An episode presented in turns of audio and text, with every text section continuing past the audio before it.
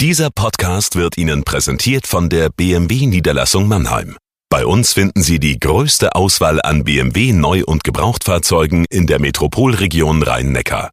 Darüber hinaus sind wir Ihr Kompetenzzentrum für Elektromobilität. Überzeugen Sie sich selbst und besuchen Sie uns. Auch online unter bmwmannheim.de. Wir heißen Sie herzlich willkommen.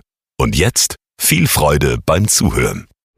Jagoda Marinic hier und das Corona-Tagebuch für den Mannheimer Morgen. Heute geht es um Literatur, Literaturwettbewerb, um den Bachmann-Preis, der dieses Jahr beinahe abgesagt worden wäre. Ist er aber nicht und er findet digital statt. Das ist ein eigentlich gute Entwicklung, dass man nicht sagt, die Literatur muss hinten anstehen.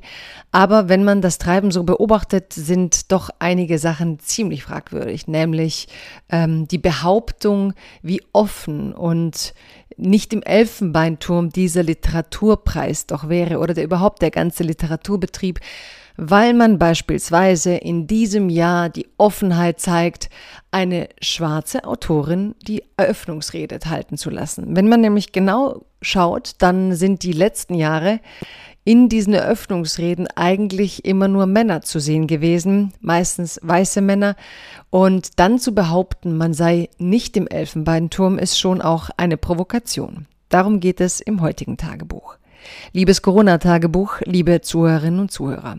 Noch Ende März hieß es, der Bachmann-Preis müsse 2020 wegen Corona abgesagt werden. Die Jury kritisierte, dass keine alternativen Formate angeboten werden. Nun ist er da, der digitale Bachmann-Preis. Das befreit ihn von seiner sonstigen Routine, bei der es vielen im Literaturbetrieb eher ums Baden im Wörtersee ging als um die Literatur.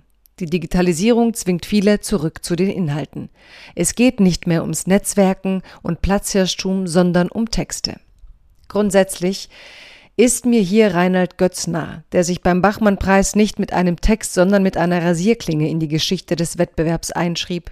Während der Lesung verletzte er sich mit einer Rasierklinge und las mit blutüberströmtem Gesicht vor. Ein performativer Kommentar zu dem, was ein Künstler in einem so perfiden Schaulaufen letztlich mit sich machen lässt. Diese Haltung wirkt in der heutigen Zeit völlig überdreht.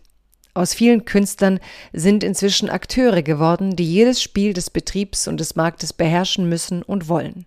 Der widerspenstige Geist, von dem Götz besessen war, wirkt heute so anachronistisch wie die Verletzbarkeit, die er zur Schau stellte.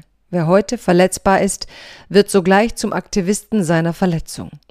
Es sind gute Texte dabei, doch es ist, als hätte man Nonkonformismus, der in den Künsten auch sein Zuhause hatte, getilgt. Jeder kann digital.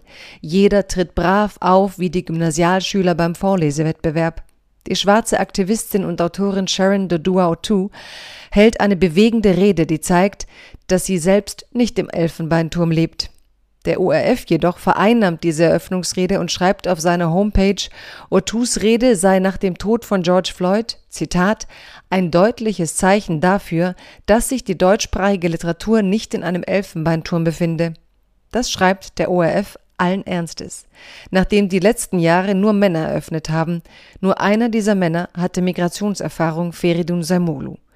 In der Jury 2020 sitzt kein Mensch mit Migrationsgeschichte. Aber man wird ja wohl noch behaupten dürfen. Wer sagt es ihnen, heißt es im Netz. Oder wie hieß es bei Bachmann so schön? Die Wahrheit ist dem Menschen zumutbar, auch dem ORF. Bleiben Sie gesund.